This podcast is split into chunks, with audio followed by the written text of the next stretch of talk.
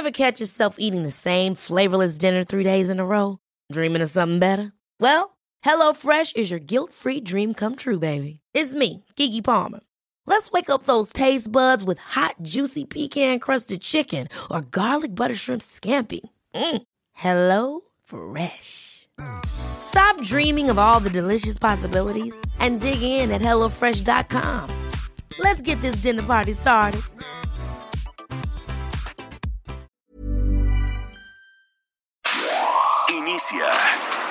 Las noticias de la tarde con Jesús Martín Mendoza en Heraldo Radio.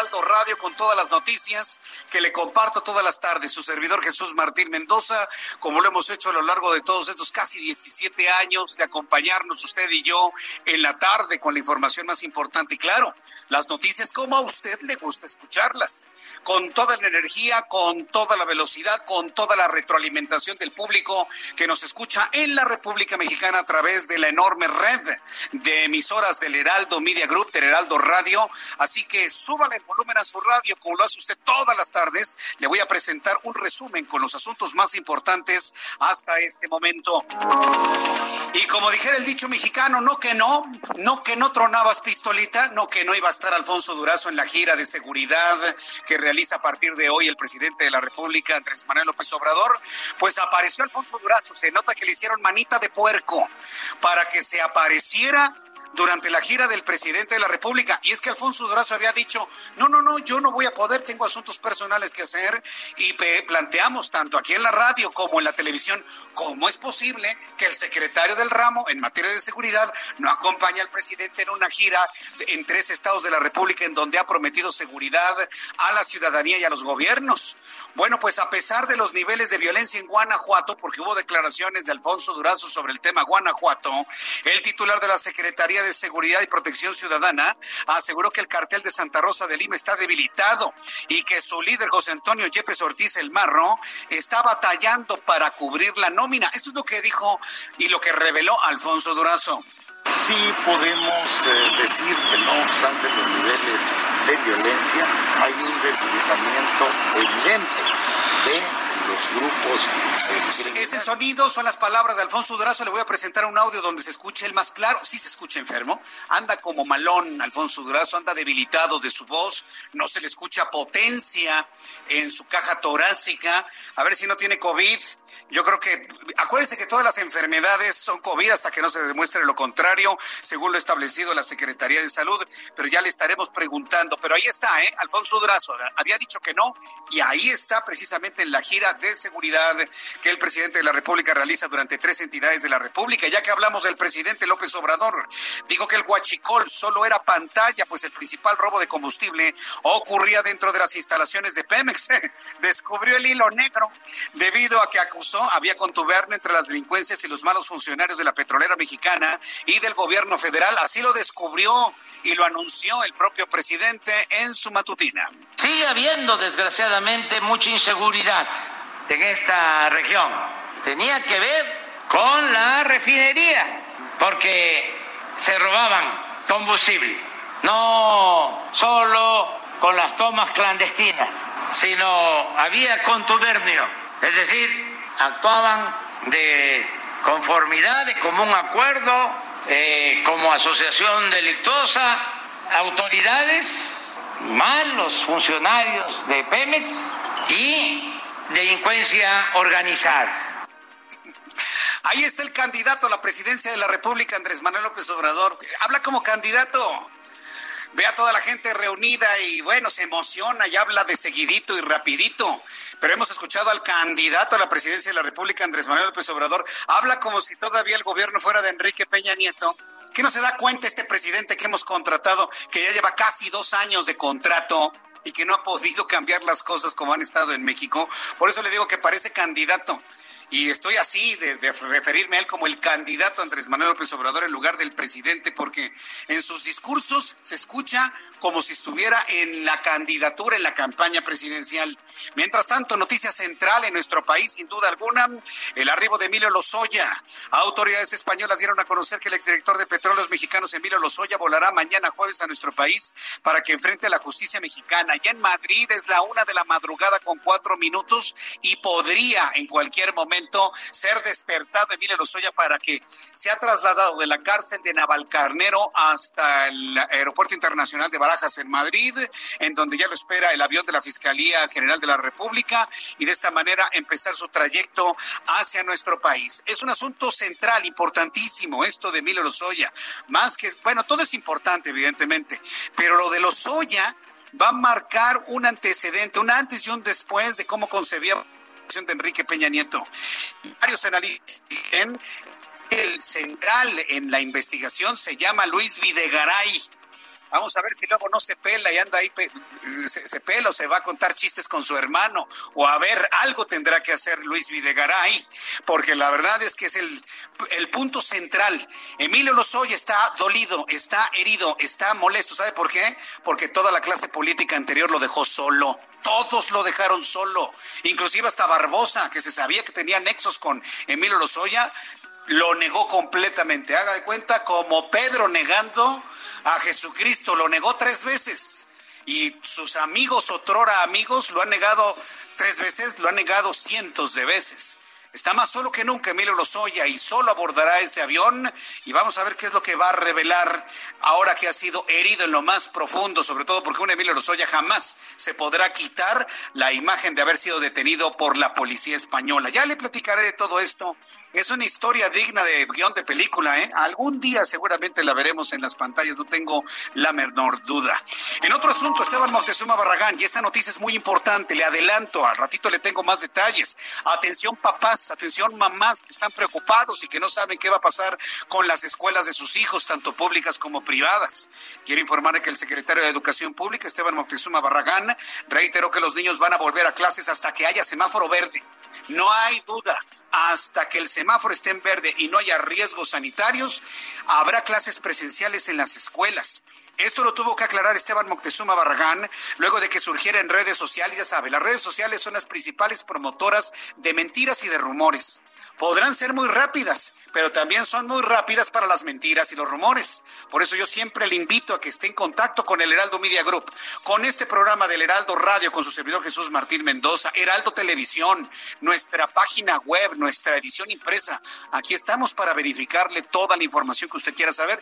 Y es que el secretario de Educación Pública tuvo que desmentir estas versiones de redes sociales en el sentido de que cada escuela estaría decidiendo regresar o no a clases, y eso es mentira. Será cuando el semáforo esté en verde. Así lo aclaró Esteban Moctezuma Barragán. Decir que cada escuela lo va a decidir es falso y no tiene sentido porque la información que se requiere para regresar es una información de salubridad pública, es una información del Consejo de Salubridad General y de la Secretaría de Salud. Por ello, no cambia en lo más mínimo la instrucción.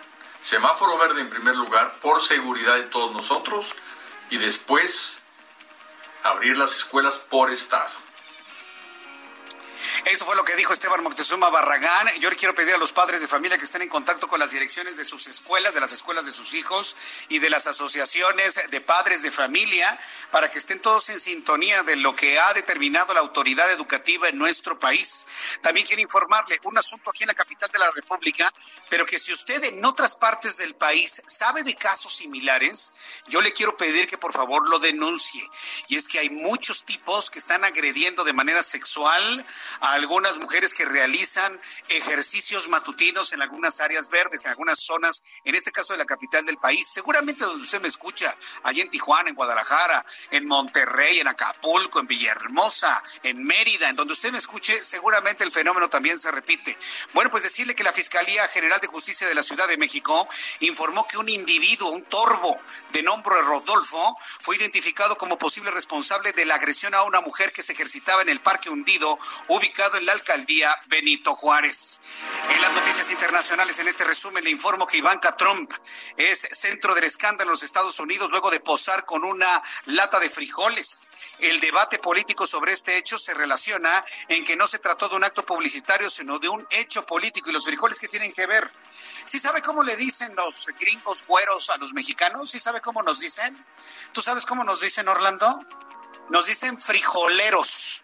Frijoleros. Entonces, eh, Ivanka Trump que aparece muy acá, que, que este, cuidando a la gente y demás, ahora que explique el por qué frijoleros con una lata de frijoles. ¿Por qué nos dicen frijoleros? Por aquello de los gases que, que producen los frijoles en el estómago y por su color. Entonces ya saben, ¿no? Cómo son los, los que son la mayoría, ¿eh? Olvídese que Estados Unidos la mayoría son latinos, son eh, afroamericanos, ¿no es cierto? La mayoría son güeros estadounidenses y discriminan a los mexicanos. La gran mayoría y muchos adoran a Donald Trump, por cierto. ¿eh? Bueno, pues ahora va a tener que explicar Ivanka Trump por qué andaba con una lata de frijoles en clara alusión a los mexicanos. También le informaré que el presidente de Brasil, Jair Bolsonaro, volvió a dar positivo por coronavirus, lo que sugiere que el líder de derecha aún no se ha recuperado de su diagnóstico inicial anunciado hace una semana. También conocerá con detalle aquí en el Heraldo Radio que la Comisión Económica para América Latina y el Caribe ajustó a la baja sus proyecciones de crecimiento para la economía mexicana derivado del brote de coronavirus. En instantes le voy a tener todos los detalles de lo que se informó el día de hoy. Y también en los deportes le doy a conocer que este miércoles el director técnico de las Chivas, Luis Fernando Tena, informó que dio positivo de COVID-19. Bueno, dígame quién no tiene COVID. Usted no tiene COVID, yo no tengo COVID, Orlando no tiene COVID, pero creo que somos los últimos de los moicanos. Todo el mundo tiene COVID, por lo que se va a aislar Luis Fernando Tena se va a aislar en su casa de Guadalajara los próximos días. El técnico dijo que el equipo quedará en manos de Salvador Reyes y Alberto Coyote para el clásico ante el América. Voy a tener a Roberto San Germain un poco más adelante con toda la información deportiva para que nos dé detalles de todo esto, así que no se lo pierda aquí en el Heraldo Radio. Vamos a hacer una revisión de la información más importante que se genera en la República Mexicana y saludo a Herbert Escalante, nuestro corresponsal en Mérida, Yucatán.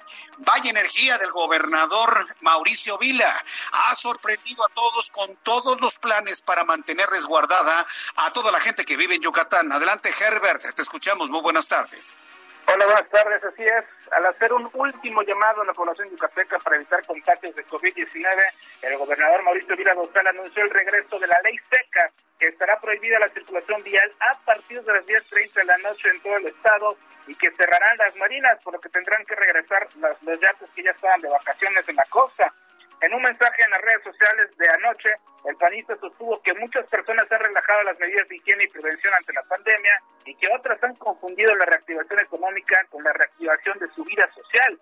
El gobernador anunció una especie de toque de queda, pues sostuvo que a partir de este jueves la Secretaría de Seguridad Pública implementará un operativo en todo el estado para evitar la circulación vial a partir de las 10.30 de la noche y hasta las 5 de la mañana. Vila también indicó que los negocios no esenciales deberán permanecer cerrados hasta las 6 de la tarde y no podrán abrir los sábados y domingos. Los restaurantes hasta las 10 de la noche y los fines de semana solamente por servicio a domicilio.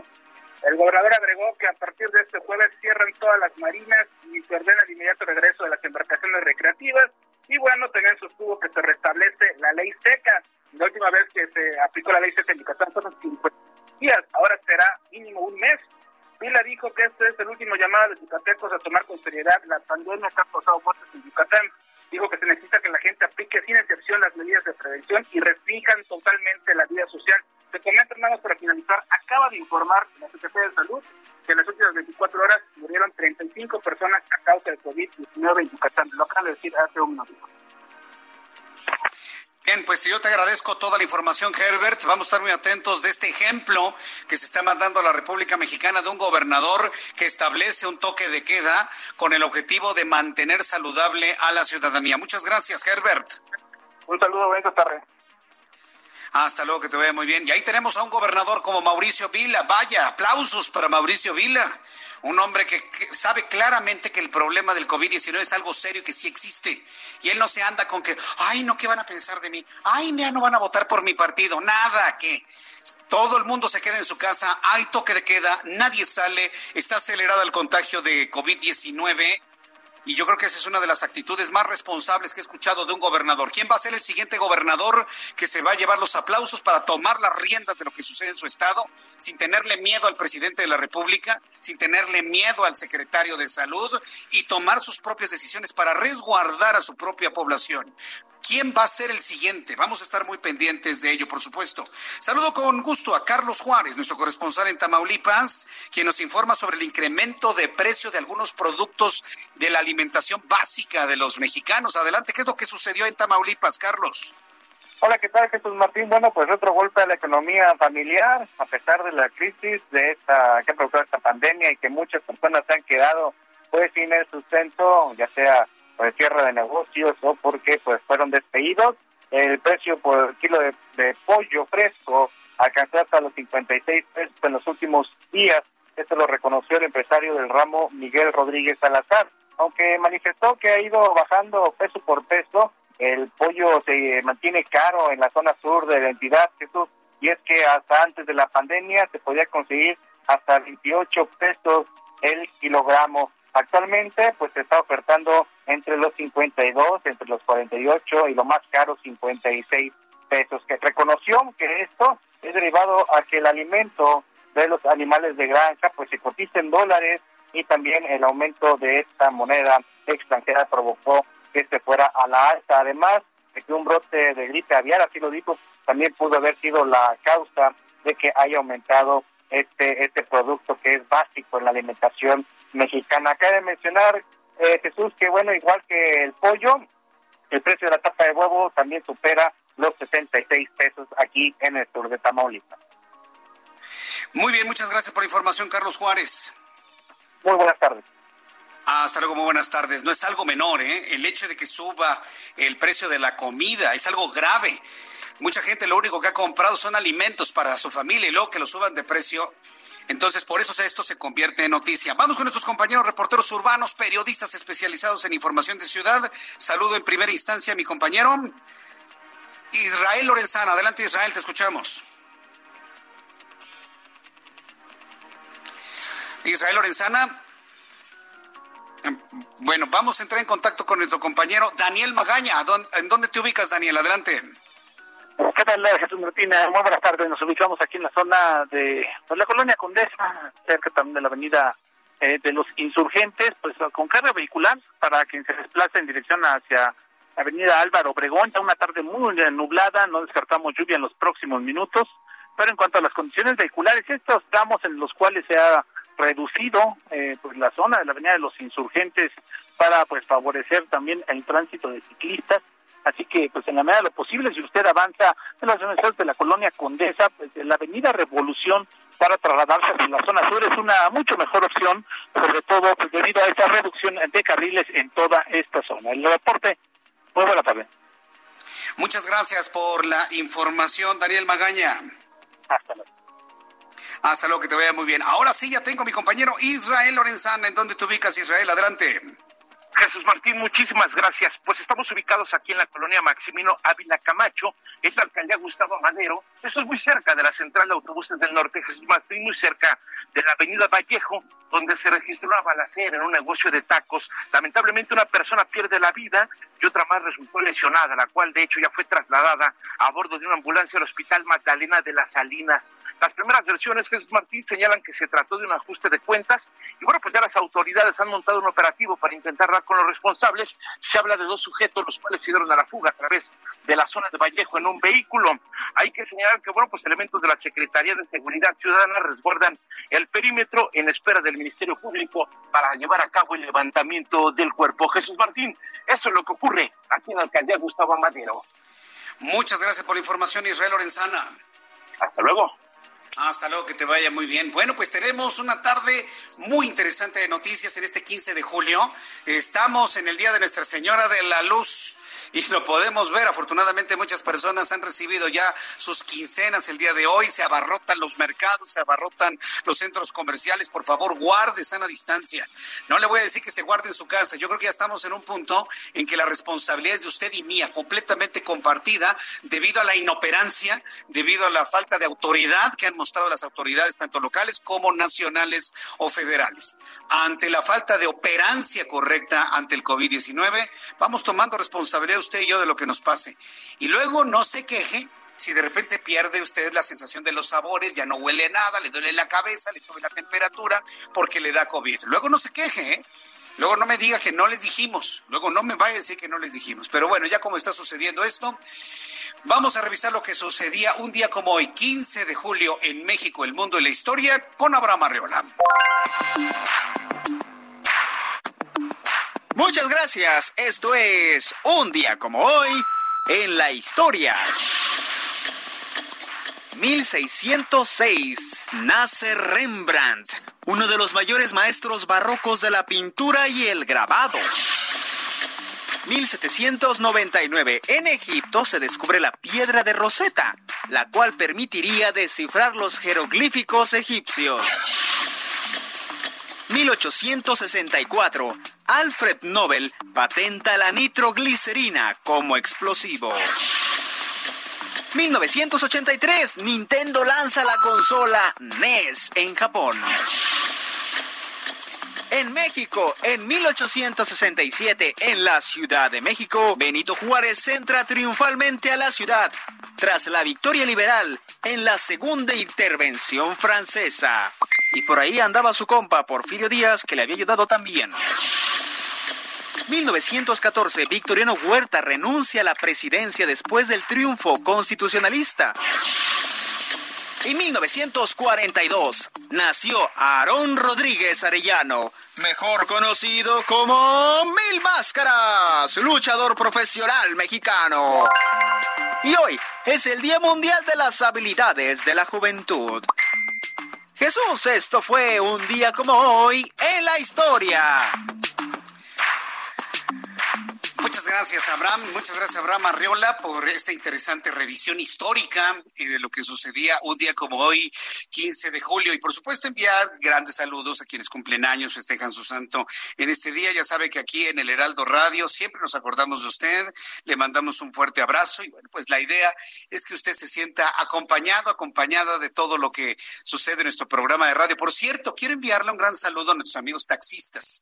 Nuestro programa se escucha en todos lados, en, las, en los hogares, en las casas en los negocios, en los mercados, en los kioscos, con una gran intensidad en los taxis, en los Ubers, en los Cabify, en los Didis, en los microbuses, en los autobuses de pasajeros, prácticamente en todos lados. En este momento, ya con el deporte vespertino, mucha gente nos escucha en su teléfono celular, en sus audífonos. Para usted que ya corre a esta hora de la tarde, está haciendo su ejercicio, pues desde aquí un enorme, enorme saludo. Y quiero enviarle un saludo a un amigo taxista que trasladó a una de nuestras compañeras del departamento de ventas de El Heraldo de México y venía escuchando nuestro programa de noticias y le agradezco mucho sus comentarios que me envió a través de mi compañera, ¿eh? por cierto.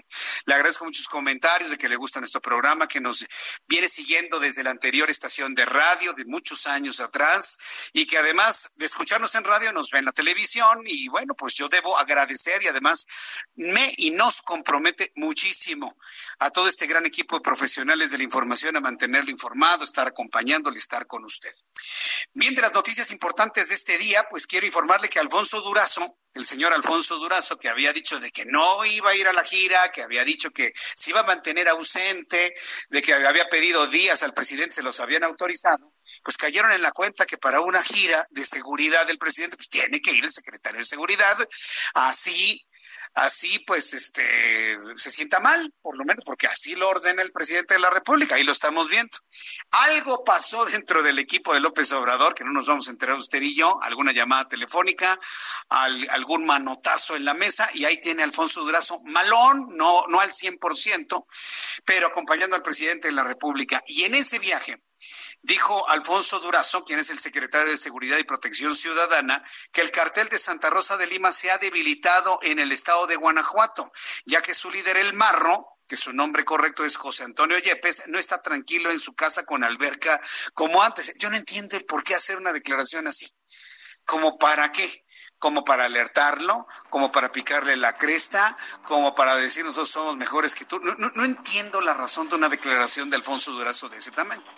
Después de los anuncios, voy a entrar en contacto con nuestros compañeros reporteros para que nos platique precisamente Carlos Navarro cómo va precisamente el tema del COVID-19 y con Paris Salazar vamos a hablar sobre este cartel de Santa Rosa de Lima y las declaraciones del señor Durazo esto después de los anuncios. Por lo pronto le invito a que me envíe sus mensajes a través de mi cuenta de Twitter, arroba Jesús Martín. Y le recuerdo que en YouTube tenemos un canal que funciona como un gran retroalimentador del público hacia este servidor. El canal en YouTube es Jesús Martín MX y ahí lo espero. Mensajes. Escuchas a Jesús Martín Mendoza con las noticias de la tarde por Heraldo Radio, una estación de Heraldo Media Group. Heraldo Radio. Escucha las noticias de la tarde con Jesús Martín Mendoza. Regresamos.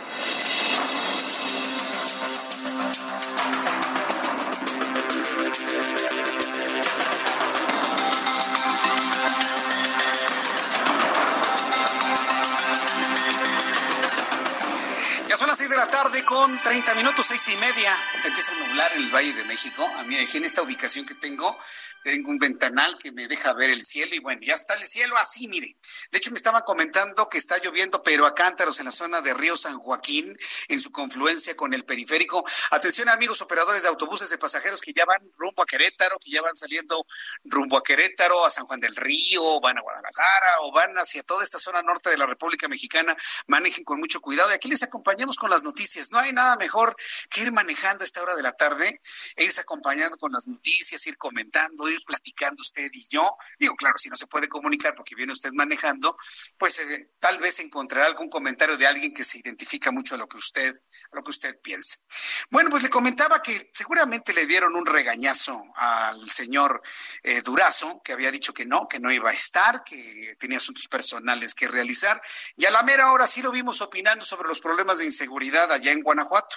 Tras la supervisión de los trabajos de rehabilitación de la refinería en Salamanca que encabezó el presidente de la República, Andrés Manuel López Obrador.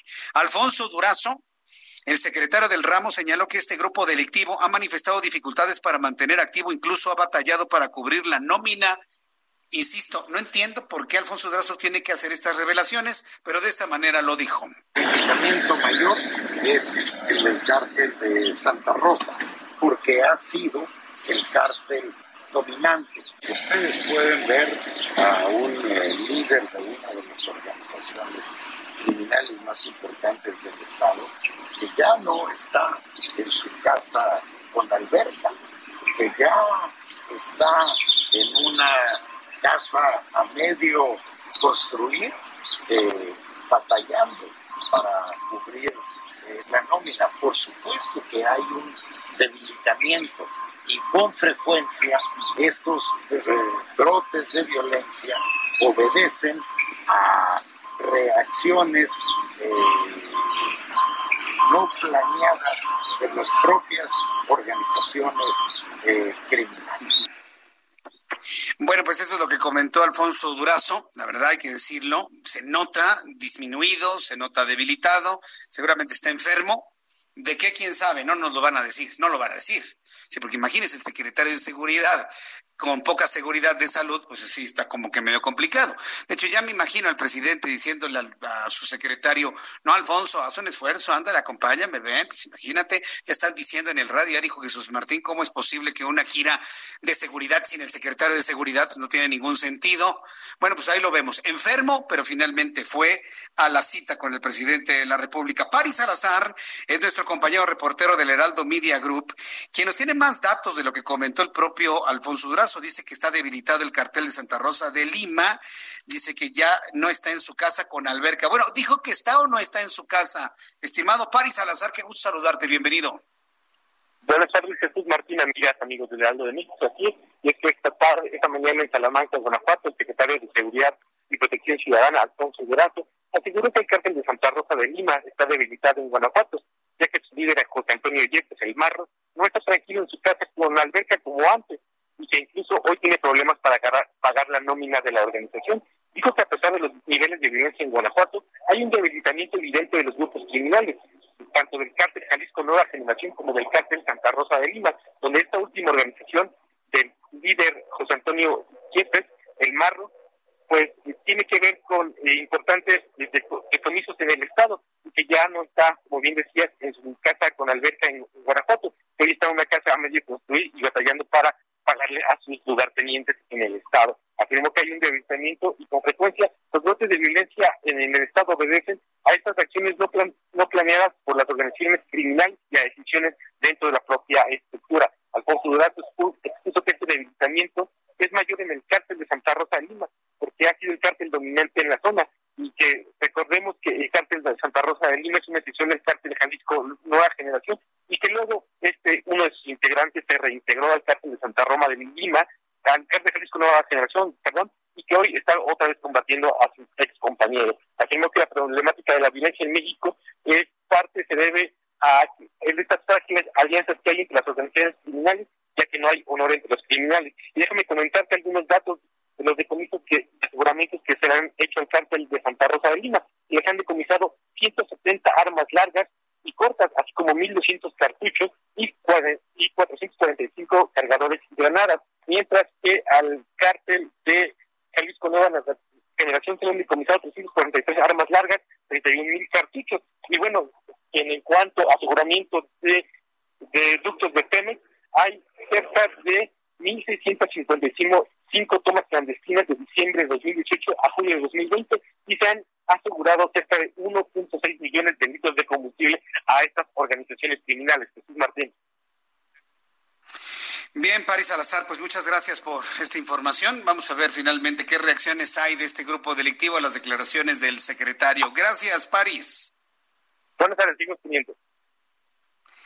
Seguimos pendientes, gracias. París Salazar. Mire, el asunto es importante porque yo, yo sí quiero recomendarle al secretario de, Seguridad Pública que se abstenga de esos comentarios. De, verdad, hasta parecen nuevos.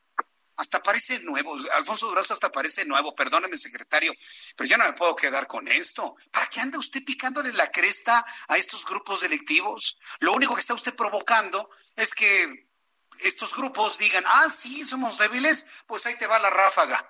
Lo único que están haciendo lo único que usted hace, Alfonso Durazo, al hacer este tipo de comentarios, no aporta nada a la investigación. Y tampoco les aporta a ustedes para ser los, ay, los muy efectivos en el combate a la seguridad. Tampoco les aporta a ustedes. Pero lo que único que provocan es una reacción del crimen. Y una reacción del crimen en contra de gente inocente. Entonces, no sean irresponsables. Perdónenme, pero se lo tengo que decir. Esta declaración es una gran irresponsabilidad de parte de usted, señor Alfonso Durazo. Discúlpeme, pero no nos podemos quedar callados con eso. Absténgase de esos comentarios. Mejor diga que ya detuvieron, que ya hicieron, que ya lograron, que ya confinaron, que ya detuvieron. Eso es lo que queremos saber los mexicanos. No que el, líder de una agrupación ya no, ya no se baña tranquilamente en su alberca. Pues eso qué? ¿Eso qué nos aporta? No nos aporta nada tómelo como un consejo, sugerencia, crítica, señalamiento, hasta exigencia, si usted quiere.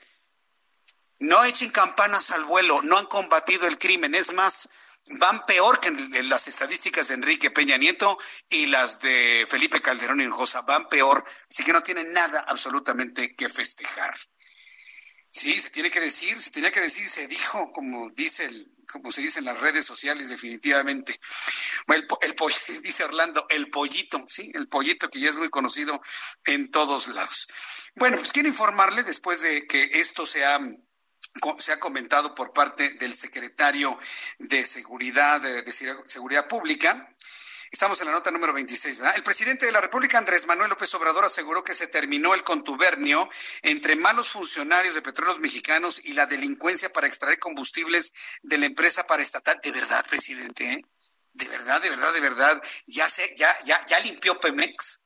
¿En serio? Adiós. Como decía mi abuelita, adiós. ¿Que tú podrás? ¿A poco? Yo, la verdad, mire, no es porque dude de las capacidades del presidente, pero lo que no nos ha gustado es que dice que las cosas acabaron cuando están en el pleno problema. Vea usted lo del COVID. Y ahora me dice que ya limpió petróleos mexicanos, pero bueno, vamos a ver. El tiempo lo dirá. Y Emilio Lozoya lo dirá. No, espérame tantito. Este va a ser un descabezadero pero de pronóstico reservado. López Obrador, presidente de este país, considera que los índices delictivos y de violencia en Salamanca se deben a la operación de la refinería de petróleos mexicanos y la presencia de grupos criminales que buscan guachicolear los ductos. Quiero que escuche usted qué diferente se escucha López Obrador en su mañanera a este discurso que hizo el día de hoy, en donde se le nota verdaderamente emocionado, por decirlo suavecito. Sigue habiendo, desgraciadamente, mucha inseguridad en esta región.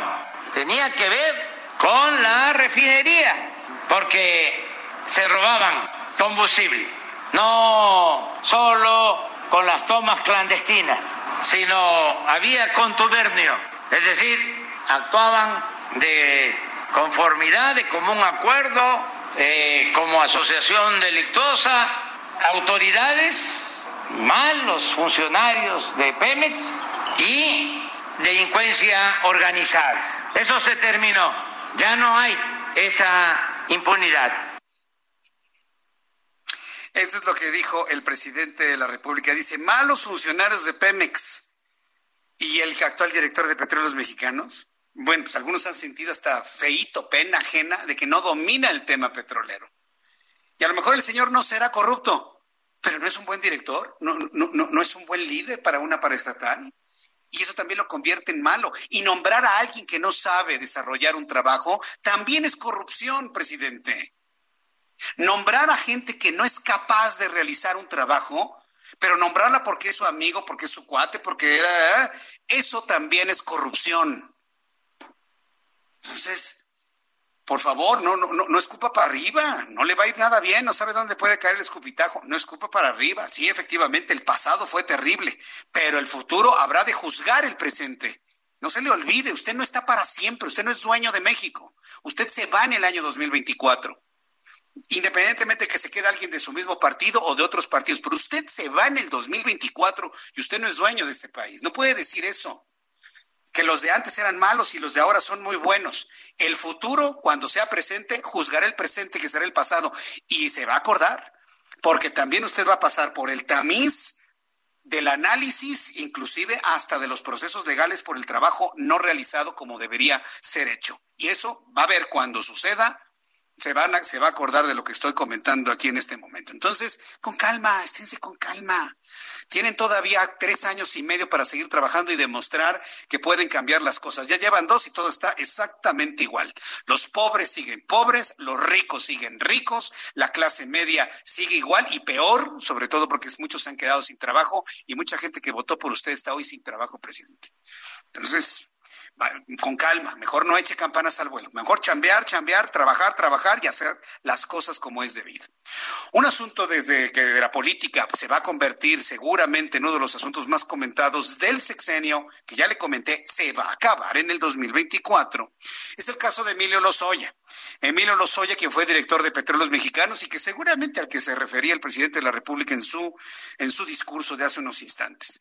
Bueno, finalmente Emilio Lozoya será trasladado a México mañana o sea, ya es mañana en España.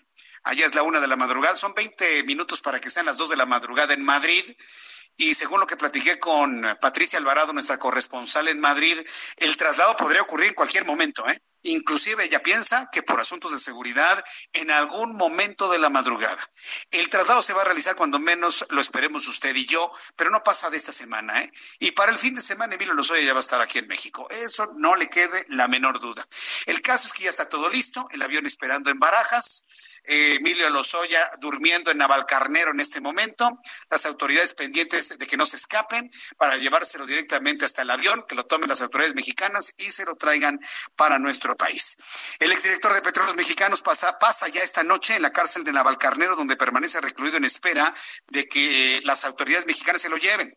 La orden de excarcelación de Lozoya será liberada en las próximas horas para que el funcionario, ya se liberó, por cierto, ¿eh? ya se liberó para que en las próximas horas el exfuncionario pueda salir de de prisión en un furgón policial y bajo fuerte vigilancia para que pueda abordar el avión enviado por la Fiscalía General de la República. Esta fiscalía en nuestro país señaló que en el vuelo de regreso a México, el detenido viajará al agregado de esa dependencia en España y a Europa, Luis Alejandro Cervantes Vázquez. Todo lo que tenemos que hacer usted y yo es esperar esperar a que se den precisamente estos tiempos, se dé el tiempo para la llegada de Emilio Lozoya, su llegada a nuestro país. Yo creo que todos los que hemos analizado el asunto coincidimos es que es, un punto fundamental para la política de Andrés Manuel López Obrador.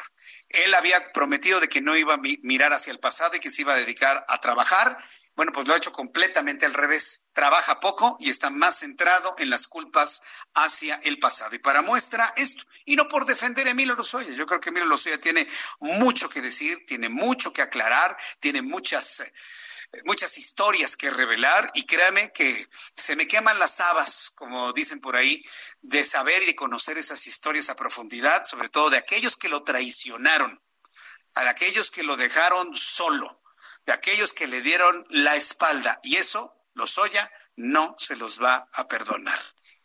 Espere usted el siguiente capítulo de esta interesante historia que le digo que va a estar, pero de pronóstico reservado. No se lo pierda. Próxima semana una nueva entrega a través de, El Heraldo Media Group y del Heraldo Radio. Bien, cuando son las seis de la tarde con 44 minutos, hora del centro de la República Mexicana, saludo con mucho gusto a mi compañero Carlos Navarro, periodista del Heraldo Media Group van a dar reporte diario sobre el avance de las 34 colonias en semáforo rojo en la capital de la República.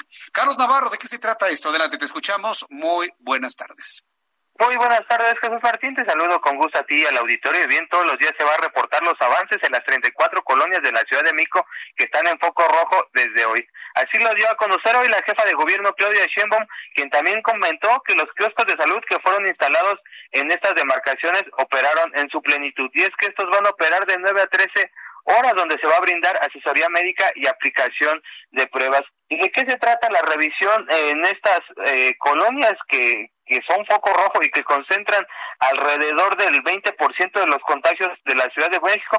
Bueno, se va a hacer una vigilancia epidemiológica para checar qué es lo que está ocurriendo y tener un reporte detallado para saber si están aumentando o están bajando. También los mismos brigadistas, que son alrededor de 500 personas, van a ir a tocar casa por casa para preguntarle a los vecinos si tienen síntomas o en caso de que alguno de sus familiares haya presentado alguna situación. Y es que recordemos que estas colonias que, incluso hemos recorrido eh, como parte de este, de este trabajo que hemos hecho, pues simplemente la gente no está atendiendo las medidas, Jesús Martín, simplemente no usan el cubrebocas, que es uno de los detalles muy importantes, el comercio en vía pública sigue operando y los tianguis se siguen instalando, por esta razón, tanto tianguis como el comercio en vía pública va a ser retirado para eh, evitar mayores contagios en estas zonas y recordemos que es Xochimilco una de las alcaldías que mayor número de colonias tiene, entre ellas está San José Zacatepec, San Gregorio Tlapulco, Santa María Nativitas,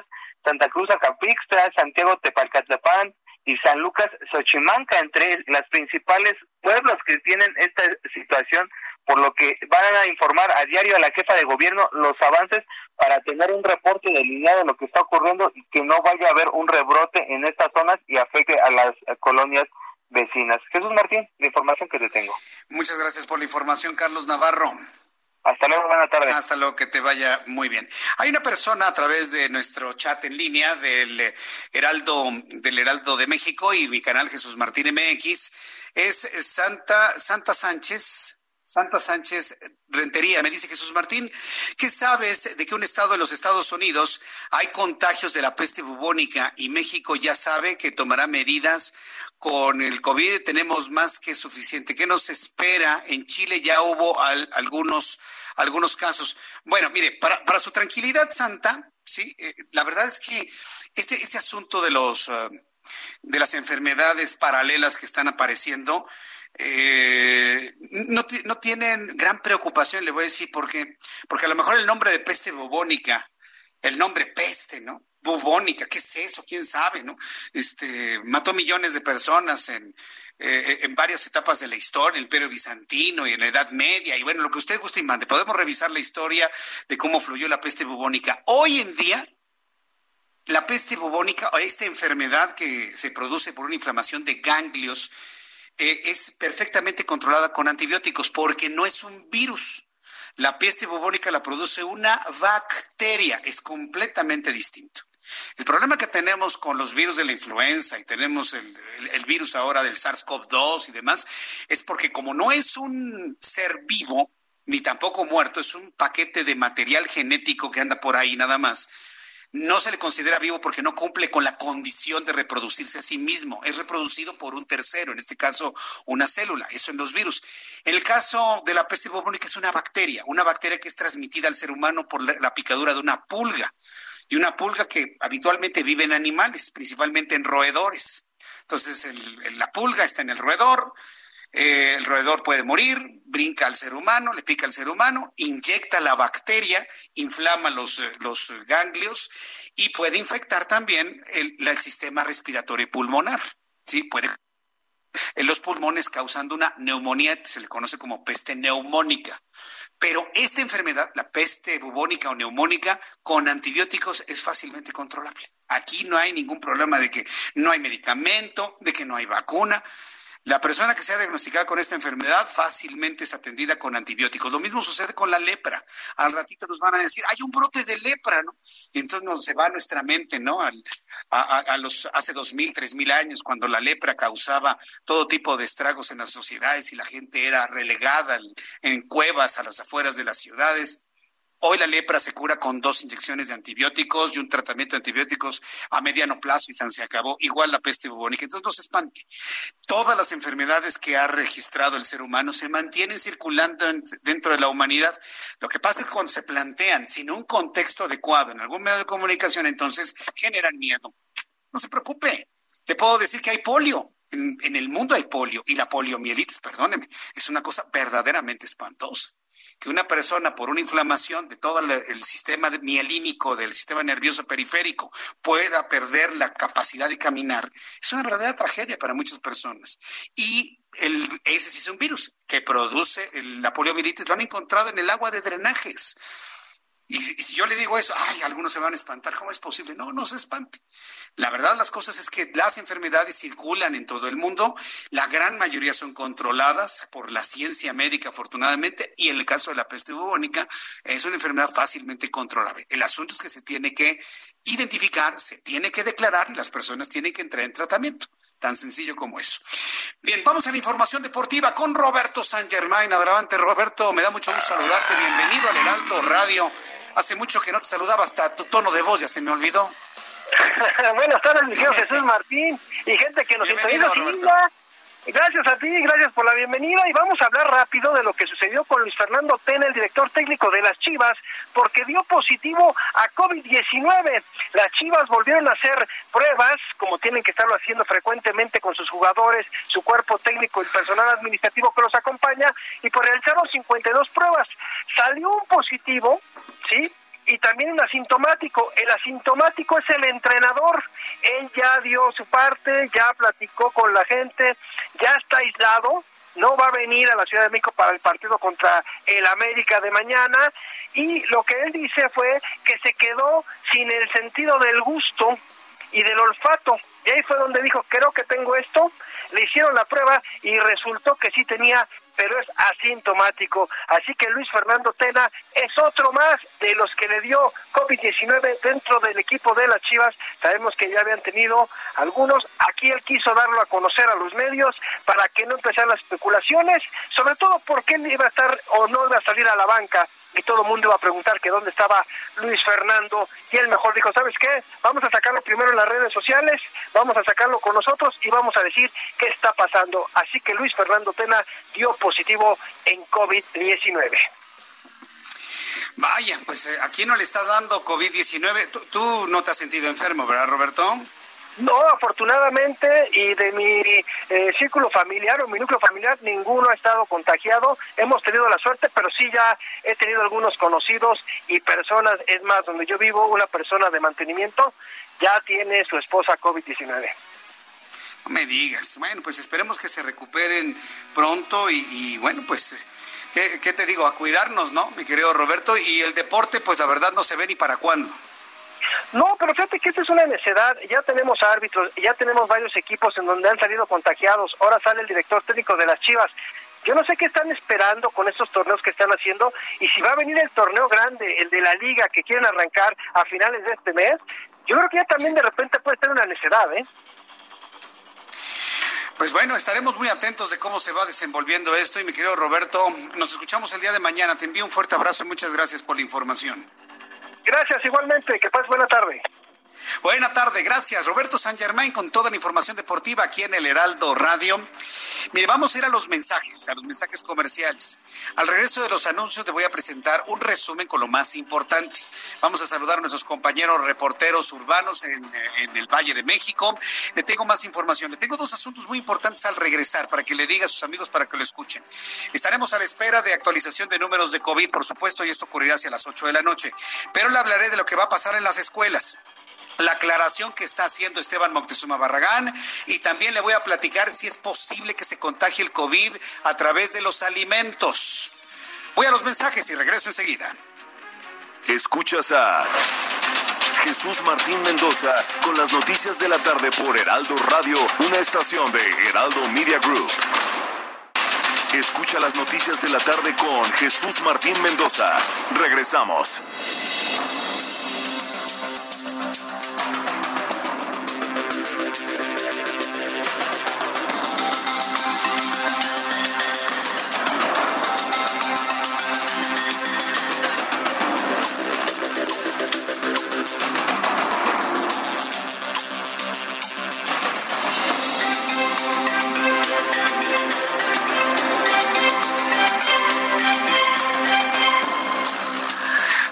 Punto, las 19 horas en punto hora del centro de la República Mexicana. Escuche usted el Heraldo Radio en toda la República Mexicana.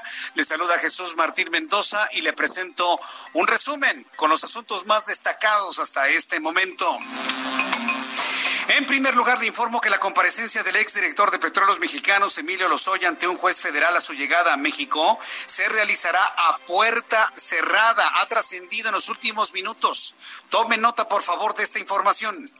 La primera declaración que haga Emilio Lozoya será a puerta cerrada, determinado el Consejo de la Judicatura Federal, para evitar poner en riesgo la salud de las partes y del público asistente. Por ello, que el órgano encargado de la vigilancia y disciplina de los jueces y magistrados federales se comprometió a informar en tiempo real a los medios de comunicación a través del chat del Centro de Justicia Penal Federal, donde está, está acreditada la fuente, toda la información a lo largo del curso de la audiencia. Por supuesto, el asunto ha sido tan importante, tan central, que evidentemente veremos la posibilidad de transmitírselo cuando esto ocurra a través de alguna de las plataformas informativas del Heraldo Media Group. También informo que para mejorar la movilidad en la estación La Joya del Metrobús Línea 1, aquí en la capital de la República, atención, este fin de semana, cuatro estaciones tendrán cierres nocturnos para retirar un puente peatonal ubicado en la cabecera sur, en la avenida Insurgentes, en la Caldiatlalpan. Las estaciones El Caminero, La Joya, Santa Úrsula, Fuentes Brotantes, Metro van a suspender su servicio a partir de las 10 de la noche. Van a suspender su servicio a las 10 de la noche del sábado 18 de julio y hasta las 5 de la madrugada del domingo 19 de julio. El servicio se va a restablecer con toda normalidad a partir de las 5 de la madrugada del domingo y a las 4 y media de la madrugada el lunes 20 de julio. Le informo que la Comisión Económica para América Latina y el Caribe ajustó a la baja sus proyecciones de crecimiento para la economía mexicana derivado del brote de COVID-19. El organismo planteó una caída del 9% en el Producto Interno Bruto Nacional. Alicia Bárcena, secretaria ejecutiva de la CEPAL, destacó que México y Brasil serán las dos grandes economías más golpeadas con las caídas más pronunciadas de todo el continente. Tokio, la capital de Japón, ha registrado un aumento importante de casos de coronavirus, por lo que se encuentra en estado de alerta, de acuerdo con la gobernadora de Tokio, Yuriko Koike. Establecimientos nocturnos y lugares de trabajo son los espacios donde se han registrado focos de contagio, según los expertos. También ha trascendido el día de hoy de una ola de tweets de cuentas, un hackeo masivo en Twitter que ha afectado las cuentas de Bill Gates, de Kane West y hasta de Elon Musk. Una ola de tweets de cuentas aparentemente hackeadas inundó Twitter este miércoles cuando más de media docena de personas conocidas, entre ellas el candidato presidencial estadounidense Joe Biden, el multimillonario Bill Gates, el rapero Kenny West y el presidente ejecutivo de Tesla, Elon Musk, solicitaron donaciones en bitcoins los tweets invitaban a enviar en 30 minutos mil dólares en bitcoins para recibir luego una suma duplicada. Algunos tweets de las cuentas hackeadas fueron eliminados, pero hay dificultad para recuperar el control de los perfiles. Al menos eso ha, ha trascendido allá en los Estados Unidos, en donde un hackeo masivo se hizo de las cuentas de los hombres más famosos, más populares en este momento en los Estados Unidos.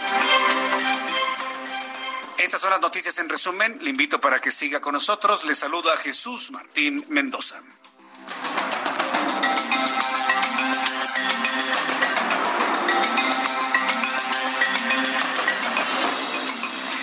Son las siete con cuatro, las 19 horas con cuatro minutos, horas del centro de la República Mexicana. Para las personas que no lo sepan, porque a lo mejor no nos sintonizaron en los últimos días y lo están haciendo el día de hoy, quiero decirle que este programa de noticias ya no pierde el tiempo en la conferencia vespertina de COVID-19.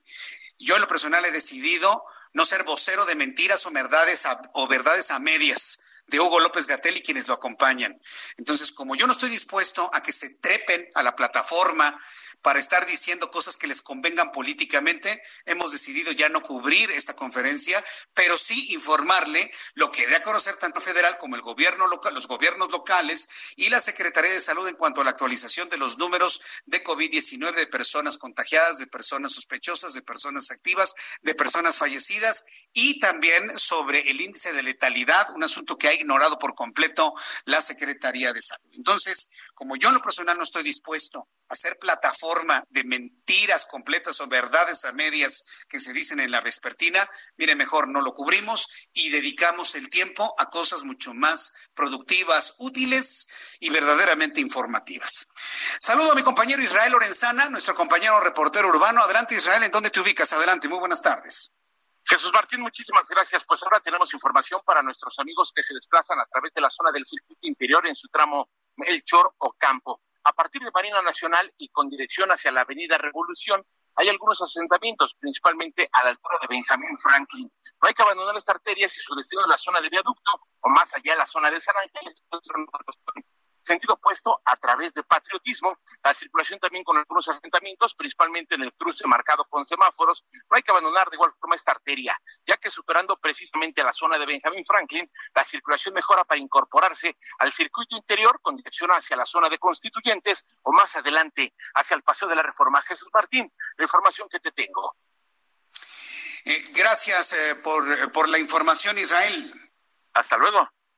Hasta luego, que te vaya muy bien. Saludo a Daniel Magaña con más información. Adelante, Daniel, ¿dónde te ubicas? Eh, ¿Qué Jesús Martín? Nos ubicamos en la zona de la avenida Benjamín Franklin. Y bueno, pues eh, fíjate que ya te comentaba que se finalizó la lluvia, no de gran intensidad, pero bueno, pues tenemos pavimento mojado en algunos puntos de la zona de la avenida Benjamín Franklin para las personas que abandonan la colonia Sendesa, se trasladan hacia la zona de la avenida de los insurgentes, las personas que se incorporan a esta última realidad, pues todavía con carga vehicular en dirección hacia la zona de Barranca del Muerto, o bien para pues poder incorporarse también hacia el circuito interior del tramo de Río Miscoa. Que la reporta Jesús Martín. Muy buenas tardes. Bien. Gracias, muy buenas tardes. Gracias por la información. Hasta luego. Es nuestro compañero Daniel Magaña con esta información que nos comparte aquí en el Heraldo Radio. Ya son las siete con siete, las siete con siete horas del centro de la República Mexicana. Vuelvo a saludar con muchísimo gusto a, a mi compañero Herbert Escalante. Él es nuestro corresponsal en Yucatán, se encuentra en la ciudad de Mérida y además, y de, forma paralela al tema del COVID y la posición tan intensa e importante que ha mostrado el gobernador constitucional Mauricio Vila, pues además tienen otro problema, los embates, los problemas que generó la tormenta tropical Cristóbal en Yucatán. Y la información que nos tiene nuestro compañero Herbert es que ha sido muy difícil, muy difícil que fluyan los apoyos del Fonden hacia las personas afectadas por este sistema ciclónico. Herbert Escalante, adelante. ¿Qué más nos tiene sobre esto? Adelante. Así es, a un mes del impacto de la tormenta tropical Cristóbal en Yucatán, los estrictos candados del Fondo para la Atención de Emergencia Fonden impidieron que cientos de familias pudieran reparar sus viviendas que sufrieron importantes daños por las inundaciones. Cuando se emitió la declaratoria de desastre natural para 75 municipios a finales de junio, los pobladores y autoridades confiaron que accederían a recursos para reparar las viviendas. Sin embargo, los inspectores de la SEDATU rechazaron apoyar a la mayoría de los hogares afectados. Para el alcalde de Motul Roca de Aguilar Arroyo, los formatos y requisitos del FONDEM no coinciden con la realidad de las comunidades rurales de Yucatán, en donde muchos de los techos de las casas mayas son de guano o de zinc.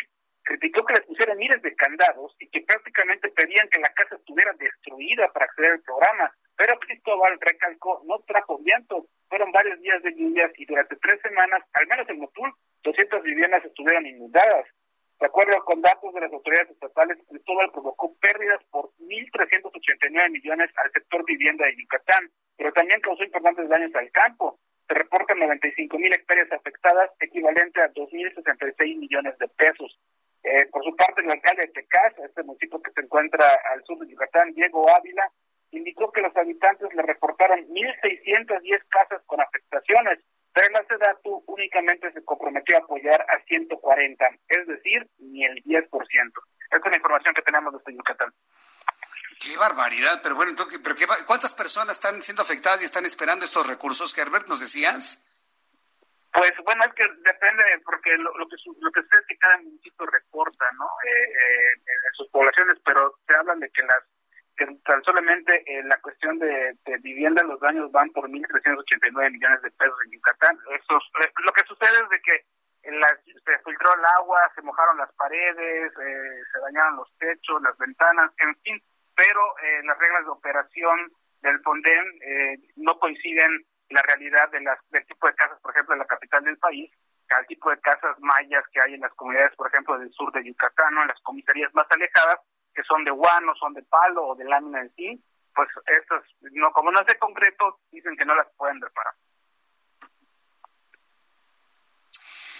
Vaya, bueno, pues gracias por la información, Herbert. Estamos en contacto. Un saludo, bonito Torre. Gracias, que te vaya muy bien. Hasta luego. Nuestro compañero reportero, eh, Herbert Escalante. Lo, que faltaba, ¿no? Yo, recuerdo, por ejemplo, en los tiempos de Enrique Peña Nieto, bueno, las anteriores administraciones, ya ni siquiera voy a mencionar los nombres. Antes, en el pasado, cuando teníamos presidente, cuando teníamos un gobierno bien formal, bien hecho, aquí no había de que, ay, se lo van a robar el dinero, no les den nada. No, no, no, fluía el recurso del Fonden y llegaba quien tenía que llegar, se reconstruía lo que se tenía que reconstruir y nunca hubo ningún tipo de problemas. Pero ahora, como el gobierno tiene dinero, es, pero le, le, rasca hasta lo que no le tiene que rascar. Imagínense cuánta gente, yo, yo me pregunto cuántas personas que votaron por la presente administración se quedaron sin casa y están viendo que les dicen no al, al flujo del dinero de apoyo del Fonden. No es justo, es, verdaderamente injusto lo que, lo que está sucediendo. Bueno, antes de comentarle el asunto de Esteban Moctezuma Barragán, la Secretaría de Educación Pública, sobre todo para que los papás que nos están viendo y escuchando tomen papel y lápiz para que tomen nota de esto, quiero compartir lo siguiente. Créame que lo que le voy a compartir a mí en lo personal me dio, me dio una especie de dolor de no saber cuándo vamos a, disfrutar las cosas de la vida como eran antes. Y esto que le voy a comentar nos muestra que las cosas han cambiado tal vez para, para una forma diferente por el resto de nuestra vida.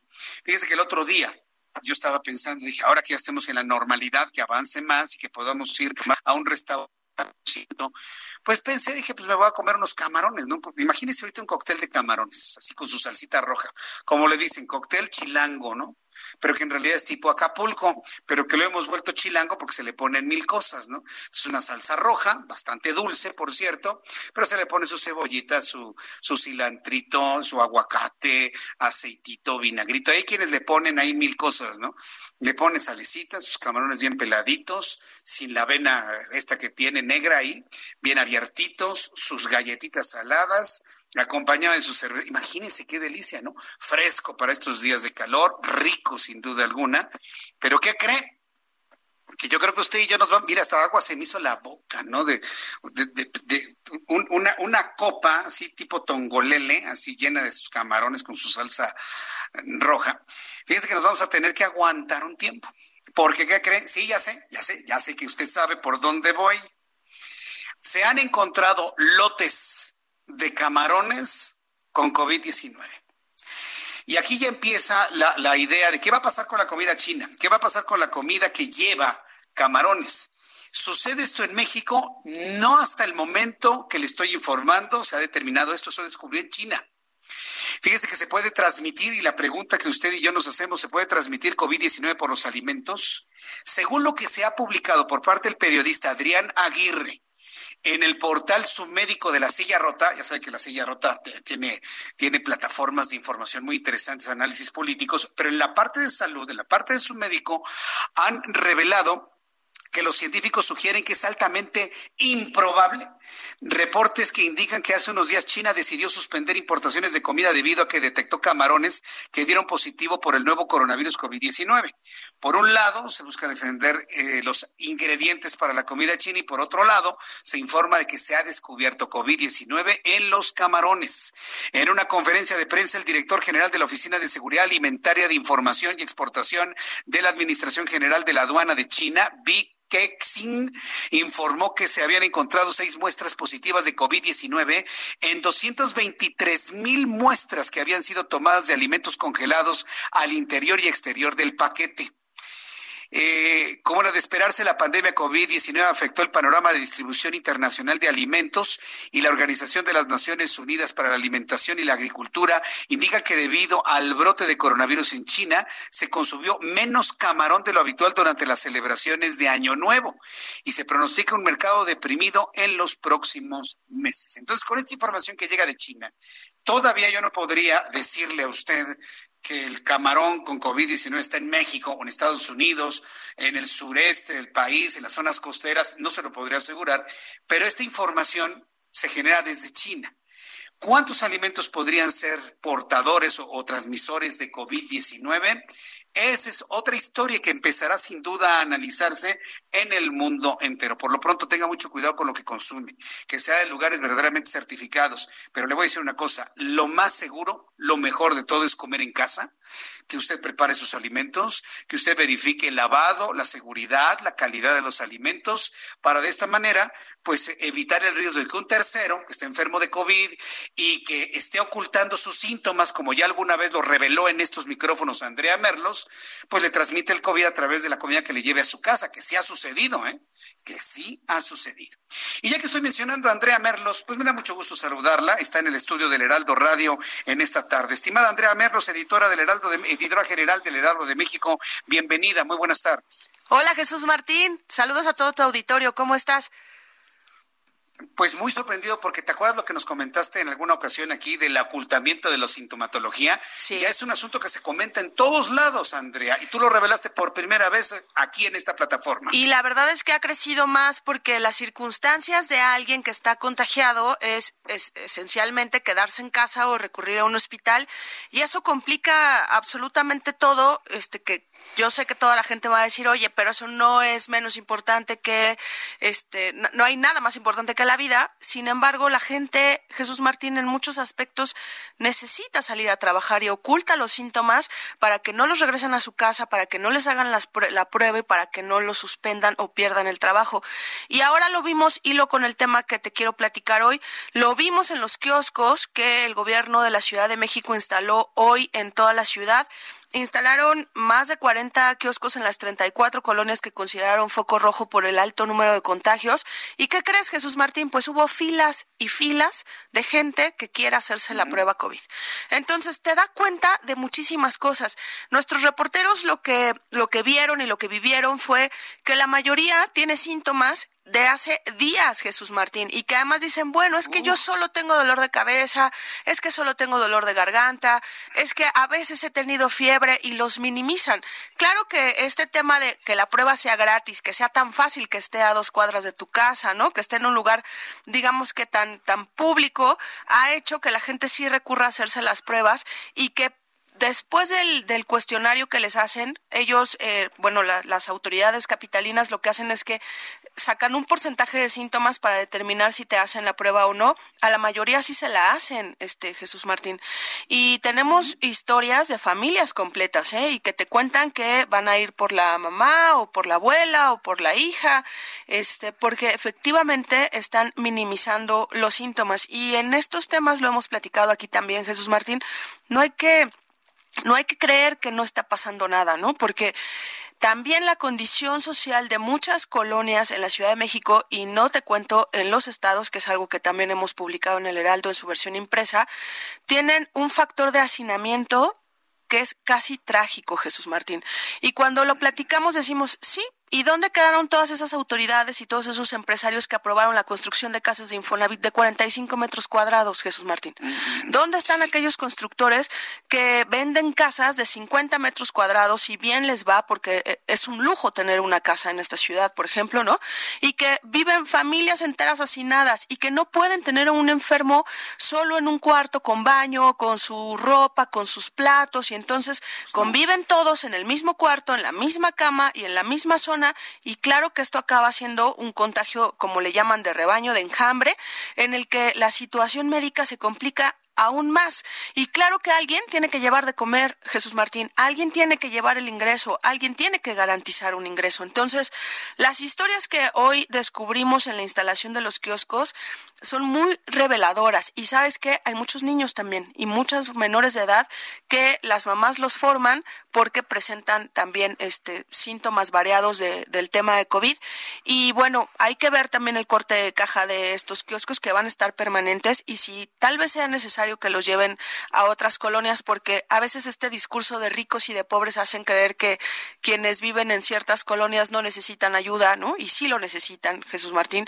Y, y de repente es generalizar este rescate que pueda haber con las pruebas para saber en dónde estamos parados y por qué pasan tantos contagios y principalmente que no se ponga que no se ponga en riesgo a más población de esta gente que por necesidad y sí con, con un gran toque de irresponsabilidad pues se sumen a, se suben a camiones al metro, llegan a, una oficina o llegan a una instalación donde hay muchas más personas, todo en aras, Jesús Martín, de no perder sus trabajos. Ay, Andrea, la verdad es que estamos en un punto de no retorno, ¿eh? Yo, yo, yo no veo, yo no me puedo imaginar que ante un incremento de contagios que pudiese ocurrir en dos o tres semanas muy acelerado, muy fuerte y preocupante, salga la autoridad de salud o los gobernadores, ya, viste a Mauricio Vila, ¿no? Como él toma el control allá en Yucatán, sin importar ninguna otra, otra situación, que a nivel federal siga, señores, nos tenemos que confinar otra vez, todos regresan a su casa, paralizamos otra vez todo porque esto está fuera de control. ¿Tú te puedes imaginar que eso pueda ocurrir? Yo no veo el ánimo que eso vaya a suceder, así se esté muriendo la gente afuera de los hospitales, Andrea. Híjole, Jesús Martín, pues mira, lo hemos visto ahorita en estos días, aquellos estados que se aventuraron a decir, no, vamos a salir y vamos a activar la economía, porque además nadie juzga a Jesús Martín que, que necesitemos reactivar la economía. Eso es algo que nadie va a poner en tela de juicio, ¿no? Pero tenemos estados que están a más del 80% de la capacidad hospitalaria y como dices tú, lo que sigue es que veas escenas de gente enferma afuera de los hospitales porque están rebasados completamente. Y Jesús Martín, hay otro tema que tocaremos si quieres la otra semana, que es este fenómeno de toda la gente que está enferma, no de COVID, y que tampoco está accediendo a atención hospitalaria. Y eso es un drama. Te estoy hablando de gente con cáncer, con un infarto, con un tema de la vesícula, ¿no? La apendicitis, que tiene cualquier tipo de problema y que no lo están recibiendo la mayoría de hospitales porque está todo enfocado en COVID. Entonces se vuelve como, como un drama, ¿sabes? Generalizado. No creo que esté yo exagerando, en el que si tú tienes a algún familiar enfermo, pues tampoco sabes qué hacer y te da pánico llevarlo a un hospital, pero ese hospital tampoco te va a recibir. Entonces sí creo que el semáforo si está en naranja, pues la verdad es que el naranja es más rojo que, amarillo y que verde, y que así se van a quedar, porque ha sido mucho la estrategia del Estado de México, ¿no? ¿Te acuerdas que al principio iban muy de la mano el Estado de México y la Ciudad de México? Bueno, la Ciudad de México avanzó a naranja y el Estado de México dice no, y ahí se ha quedado en rojo porque pues nuestra situación es esa. Nuestra situación y, los recortes, los reportes diarios de contagios, de enfermos, de estados, pues va de rojo a, a rojo quemado, ¿sabes? O sea, no tiene un avance para nada evidente. Es, una situación tremenda. Lo estamos viendo con los datos, con lo que ve y reportea el Heraldo Media Group, que la situación es grave, pero tenemos una autoridad, Andrea, que sigue diciendo que todo esto ya es casi cosa del pasado, que va a la baja, que se incrementa pero se desacelera, cosas verdaderamente no creíbles de lo que se ha informado por parte del señor López Gatel. Diría él que son, son datos para mentes superiores, dicho en sus palabras, casi, casi. Ah, datos para mentes superiores, o que, o como dice el presidente, ¿no? Que la prensa ¿no? No lo deja en paz. No, no, de, verdad que si a todo lo que has comentado le sumamos estas, estas versiones de la autoridad misma, pues yo no sé a dónde vamos a llegar, Andrea. Ahora, mira, hay un filtro que ahora es casi, casi irrenunciable, a diferencia de hace todavía un mes o dos meses, Jesús Martín, y nadie me lo va a, negar. Ya todos tenemos gente cercana enferma, sabemos de gente así que tiene a su hermano, a su papá, a tal. Todos los días todos los días recibimos noticias de tal se contagió, tal este ya está enfermo, tal ya está hospitalizado, tal ya está aislado. E, ese esa debe de ser nuestra medida, Jesús Martín, porque además cuando les preguntas, oye, ¿qué hicieron? ¿Salieron? Pues yo tengo una amiga querida doctora que me dice que todos mienten, ¿no? Porque todo el mundo dice, yo no he salido. Claro que salimos, que salimos todos, claro Que salimos. Entonces sí hay un fenómeno ahí que hay que analizar. Eso platicábamos precisamente con el público, que todos conocemos a alguien, colaborador, amigo, familiar, vecino, que está enfermo de COVID. Todos conocemos al menos a una persona. Y en nuestro chat me han hablado hasta de 20, 25, hasta 30 personas que conocen algunos. Andrea Merlos, muchas gracias por tu colaboración, tu análisis, como todos los miércoles. Gracias, Andrea. gracias a ti. Saludos. Saludos. Andrea Merlos editora general del Heraldo de México. Le invito para que la lea y siempre consulte el Heraldo de México. Voy a los anuncios y regreso enseguida. Escuchas a Jesús Martín Mendoza con las noticias de la tarde por Heraldo Radio, una estación de Heraldo Media Group. Escucha las noticias de la tarde con Jesús Martín Mendoza. Regresamos.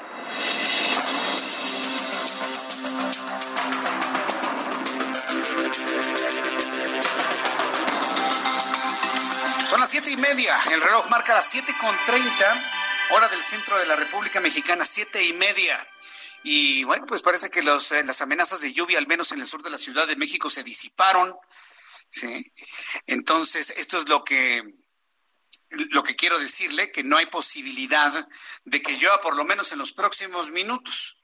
Bien, voy a entrar en contacto con mi compañero Mariano Rivapalacio, usted lo conoce, periodista del Heraldo Media Group, analista, colaborador del Heraldo Radio, quien, bueno, pues nos informa todo, algunos de los aspectos de impacto de la pandemia que tienen que ver con el encierro, con la desesperación, incluso hasta con el aburrimiento. Estimado Mariano Rivapalacio, me da mucho gusto saludarte, bienvenido. De la misma manera, Jesús Martín, me da muchísimo gusto saludarte, amigos del Heraldo Radio. Fíjate, Jesús, que algunos especialistas afirman que además de los efectos que ha tenido el confinamiento y saber de la presencia de un virus, como el estrés, la ansiedad, incluso la depresión, hay otras emociones involucradas por esta pandemia.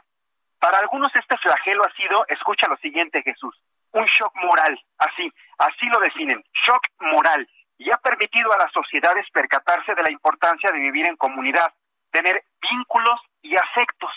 Esta situación, Jesús, traerá consecuencias sociales mucho más largas de lo que esperamos, dicen los investigadores.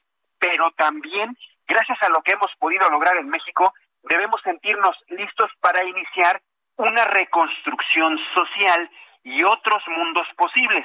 Esto lo asegura Tomás Ogravante, él es integrante del Centro de Investigaciones Interdisciplinarias en Ciencias y Humanidades.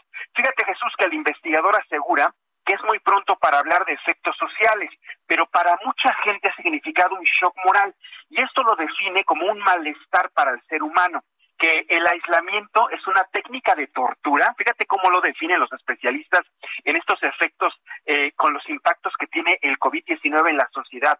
Muchas personas lo, lo definen como una tortura porque obviamente, obviamente no estaban acostumbrados los que sí están cumpliendo con el confinamiento, pues a estar tanto tiempo encerrados, ¿no? Miles también han sentido aburrimiento, que es una emoción caracterizada por un sentido pues de vacío y de inutilidad asociado a la inmovilidad y también a un término muy interesante, Jesús Martín, a la procrastinación. O sea, mucha gente está dejando de hacer las cosas, las está dejando pues las, las posterga para tiempo después. Otro dato interesante, Jesús Martín, que advierte los investigadores en relaciones humanas, tanto físicas como sociales, es la relación erótico-afectiva, que también se ha visto afectada. Poco se ha platicado de esta situación, Jesús, pero dicen que es probable que muchas personas eviten encuentros sexuales casuales o espontáneos y en caso de tenerlos, deberán extremar medidas de higiene y prevención. Esto último lo afirma Nélida Padilla, ella es académica de la Facultad de Estudios Superiores, la FESIS Tacala de la UNAM. Dice que el miedo puede ser una limitante para ejercer la sexualidad en estos tiempos de pandemia. Sin embargo, si se toman las medidas necesarias, pues las probabilidades de contagio se reducen. Así que Jesús Martín, la especialista y muchos reiteran que para evitar contagios, por ejemplo, en relaciones sexuales, además de usar el preservativo y láminas de látex, se deben lavar más las manos antes y después de cualquier relación. Y vamos a ver cómo van a estar cambiando exactamente estas relaciones afectivas, Jesús Martín, porque pues ahorita pues ya no hay abrazos, en definitiva, pero pueden modificarse una serie de actividades y actitudes en un futuro muy cercano. Fíjate que una de las cosas que le dan sentido al, contacto humano es precisamente el contacto físico. Inclusive entre padres, hijos, entre la pareja. Exactamente, Jesús Martín. Hay gente que somos eh, pues muy abrazadores, son, son fundamentales efectivamente. Entonces, todo esto de alguna manera va a cambiar, es lo que dicen los, los investigadores. Incluso hasta las relaciones eróticas también van a cambiar. Eso es lo que dicen, siempre y cuando la gente manifieste un sentido de responsabilidad, Jesús. Vaya, este virus sí nos vino a cambiar completamente la vida. Me quedo con este concepto que mencionaste, mi querido análisis, mucho para el comentario, porque efectivamente estamos reconstruyendo nuestro mundo. Es como si hubiésemos cruzado por una guerra, es como si nos hubiera caído un meteorito y en esas visiones apocalípticas, cinematográficas, de que una parte de la sociedad tiene que resguardarse en el fondo de una cueva para luego salir y reconstruir todo, me siento como en una escena de esas, ¿eh? en donde todo va a ser distinto a lo que estábamos acostumbrados, Mariano. Definitivamente, Jesús Martín, coincido contigo. Los investigadores mexicanos hacen este análisis exactamente, hiciste, digamos, una referencia muy acertada. Es un antes y un después. El 2020 exactamente parte la historia mundial en un antes y un después a raíz de este coronavirus. Definitivamente las cosas van a cambiar y vamos a ver qué capacidad tenemos los humanos, Jesús Martín, de acoplarnos, de adaptarnos a esta nueva normalidad. Pues entonces los mayas tenían razón, se acabó el mundo como lo conocíamos y estamos empezando con uno nuevo. Bien, Mariano, pues eh, muy interesante lo que tú nos comentas. Danos tus cuentas de redes sociales, las formas de contacto, tus horarios, cómo el público te puede seguir, comentar, seguir, preguntarte. Muy bien, Jesús Martín, muchísimas gracias por la oportunidad. Por el momento estamos en redes sociales en lo que preparamos nuevos proyectos para el Heraldo, Twitter e Instagram, aunque ahorita seguramente ya diste a conocer, Twitter se cayó, sobre todo las cuentas verificadas están manifestando una serie de hackeos a nivel mundial en cuentas verificadas. Mi cuenta es verificada como la tuya, como muchas, entonces ahorita no podemos tuitear, pero ya una vez restablecido esto, arroba JM Palacio, ahí estamos pues para eh, contestar todas las inquietudes. Correcto, muy bien. Mariano, te envío un fuerte abrazo. Nos escuchamos el próximo miércoles aquí en el Heraldo Radio. Que te vaya muy bien. Igualmente, amigo. Muy buenas tardes a todos. Hasta luego, amigo. Que te vaya muy bien. Es Mariano Rivapalacio. Que me encanta platicar con Mariano Rivapalacio. Sí. ¿Sabe por qué? Porque además prepara su tema con un cariño, con una dedicación, eh, eh, con un deseo de, de, informarle y estar en comunicación con usted. Eso, mire, se siente, usted lo percibe, ¿no? Cómo preparó su tema y sobre todo cómo le tiene cosas completamente distintas que no encuentra usted en redes sociales, que usted no encuentra eh, buscando en Internet. ¿Por qué? Porque se pone a investigar. Así que yo le invito a que todos los miércoles. No se pierda Mariano Riva Palacio en el Heraldo Radio, en este espacio de noticias, porque usted va a conocer información que no encuentra en cualquier lugar. Así que no se lo pierda, téngalo en su agenda, póngalo en sus alertamientos de su teléfono celular para que siempre lo escuche todos los miércoles. Me quedo con esto de la reconstrucción social, ¿eh? me, parece que es eh, el centro de todo esto. Se nos acabó el mundo como lo conocíamos Y el año 2020 se convirtió en ese año en el que se acabó el mundo. Pero a lo mejor alguien estaba entendiendo que se acababa el mundo porque explotaba el sol, explotaba la tierra, se morían todos los seres humanos, llegaban los aliens y nos acababan. No, no, no, no, no, no. Llegó un virus y nos cambió la vida. Y cambió el mundo de como era antes. En un país del tercer mundo subdesarrollado como es el nuestro, con un gobierno igual del tercer mundo, subdesarrollado como el que tenemos actualmente, pues intenta regresar, pues no nada más como estábamos en enero de 2020, sino como estábamos en los 70 con el asunto del petróleo. Pero es tan anacrónico todo lo que se quiere hacer en países subdesarrollados, entre ellos México. No, lo, no vamos a lograr, vamos a tener que hacer algo, algo distinto. Y lo que me impactó de lo que planteó Mariano fue que inclusive hasta las relaciones sexuales, hasta la intimidad, hasta los momentos más íntimos con la pareja, tienen que cambiar. Tienen que cambiar ese, contacto. Yo no sé si usted esté dispuesto, más allá de la intimidad sexual, sino de evitar el, contacto físico. O sea, ¿está usted dispuesto a ya no abrazar a sus hijos? ¿Está usted dispuesto a no abrazar a su esposa? ¿Está usted dispuesto a ya no darse un abrazo con palmadas con su compadre? ¿Sí? Con un buen amigo de toda la vida con sus hermanos ya en la adultez, cada quien está haciendo su vida y tienen círculos sociales completamente distintos. ¿Está usted dispuesto a ya no abrazar al hermano, al padre, a la hermana, al tío, al tía, a los, a los hijos, por favor? Sobre todo cuando los hijos crecen y empiezan a hacer su vida. No, vaya que sí está cambiando el mundo, definitivamente, y eso puede preocupar a muchos de nosotros. Una de las cosas que van a cambiar una de las cosas que van a cambiar de manera irremediable y estamos precisamente a la espera de ver de qué manera en el mundo esto va a cambiar, porque esto no nomás va a ser para México, sino para el mundo, es la forma en la que se educan las nuevas generaciones. Ahí sí no hay vuelta de hoja. Alguna vez usted y yo habíamos platicado en el Heraldo Radio, en, ocasiones anteriores, de la importancia de cambiar los modelos educativos. Cuando en tiempos de Enrique Peña Nieto fue el cambio de la reforma educativa, pues todos coincidimos que no era una reforma educativa, que era una reforma administrativa al proceso educativo. Y eso quedó perfectamente establecido y usted que me escuche y me sigue seguramente lo recuerda. Pero hablábamos del cambio en el modelo educativo fundamental, es decir, cómo estamos educando a las nuevas generaciones, cómo se está yendo a la escuela, qué se enseña en las escuelas. Yo soy, por ejemplo, de una generación, como papá que soy, que no estoy de acuerdo en las tareas, pero no por un trauma infantil de ninguna manera, sino porque yo lo veo en mis hijos y lo veo en los amigos de mis hijos, que las tareas las hace nada más para salir al paso, no aportan nada, no se aprende nada, no le ponen el interés necesario. Mejor que hagan ese trabajo en la escuela, se aproveche y que las tardes sean para actividades extras o para que el niño se dedique verdaderamente a lo que le interesa en la vida. Y ahí es donde va a estar el cambio fundamental del modelo educativo. Y hoy estamos en una coyuntura mundial en donde el modelo educativo va a cambiar. ¿Sabe por qué se lo digo? Porque hoy en día ni la Secretaría de Salud sabe qué es lo que va a pasar con el ciclo escolar 2020-2021. Y ante la falta de información de lo que va a pasar con el ciclo escolar 2020-2021, han salido un sinfín de rumores. Uno de ellos seguramente le llegó a su WhatsApp, seguramente le llegó a su Twitter, seguramente le llegó a su Facebook, de que las escuelas van a decidir el momento de regresar a clases. Quiero decirle que ese rumor es totalmente falso, completamente falso. Hoy tuvo que salir a los medios de comunicación el secretario de Educación Pública, Esteban Moctezuma Barragán. Esteban Moctezuma Barragán aseguró que es completamente falso que las escuelas de manera unilateral decidan cuándo regresan a clases.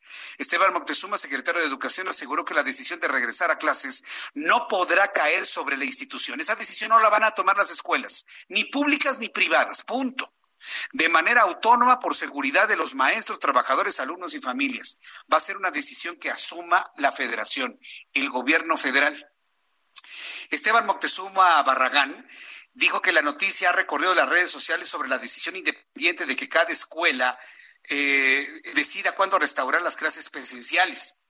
Pero aclaró Esteban Moctezuma que esto es completamente falso, ya que la instrucción oficial es que el regreso suceda hasta que el semáforo epidemiológico esté en verde. Así lo dejó en claro el día de hoy y le presento lo que comentó Esteban Moctezuma Barragán. Es falso, porque ya lo he dicho varias veces, lo repito el día de hoy, solamente cuando haya semáforo verde. Esto quiere decir cuando las condiciones ya sean de seguridad para toda la sociedad y todas las restricciones sanitarias se hayan levantado, por estado se va a decidir regresar a clases. Esa es la postura oficial de la Secretaría de Educación Pública del Gobierno federal. Decir que cada escuela lo va a decidir es falso y no tiene sentido porque la información que se requiere para regresar es una información de salubridad pública, es una información del Consejo de Salubridad General y de la Secretaría de Salud. Por ello, no cambia en lo más mínimo la instrucción.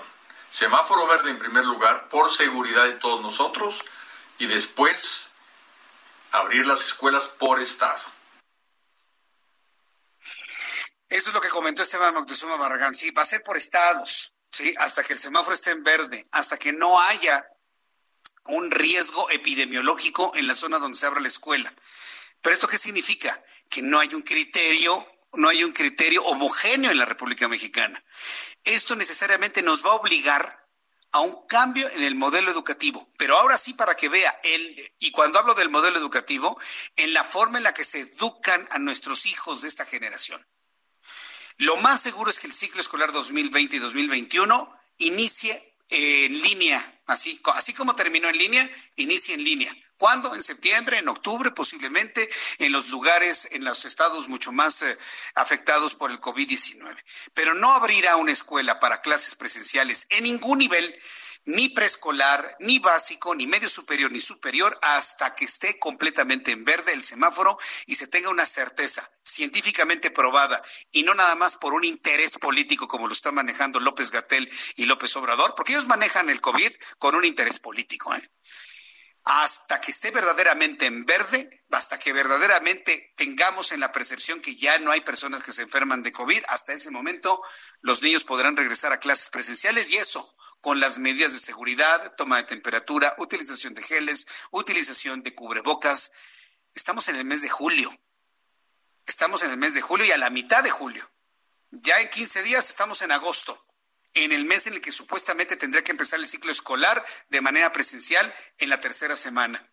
Y yo no veo que las cosas en el país, ya ni siquiera en la Ciudad de México, en el país, estén para entonces en un color verde. Estamos en naranja y como dijo Andrea Merlos, naranja, el naranja está más cerca del rojo que del amarillo y que del verde. ¿eh? Entonces, ah, tómelo con paciencia. ¿Qué va a pasar con las escuelas? Alguien me mencionaba algo en el chat que también tengo yo esa enorme duda. Qué pasa con la lista de útiles escolares.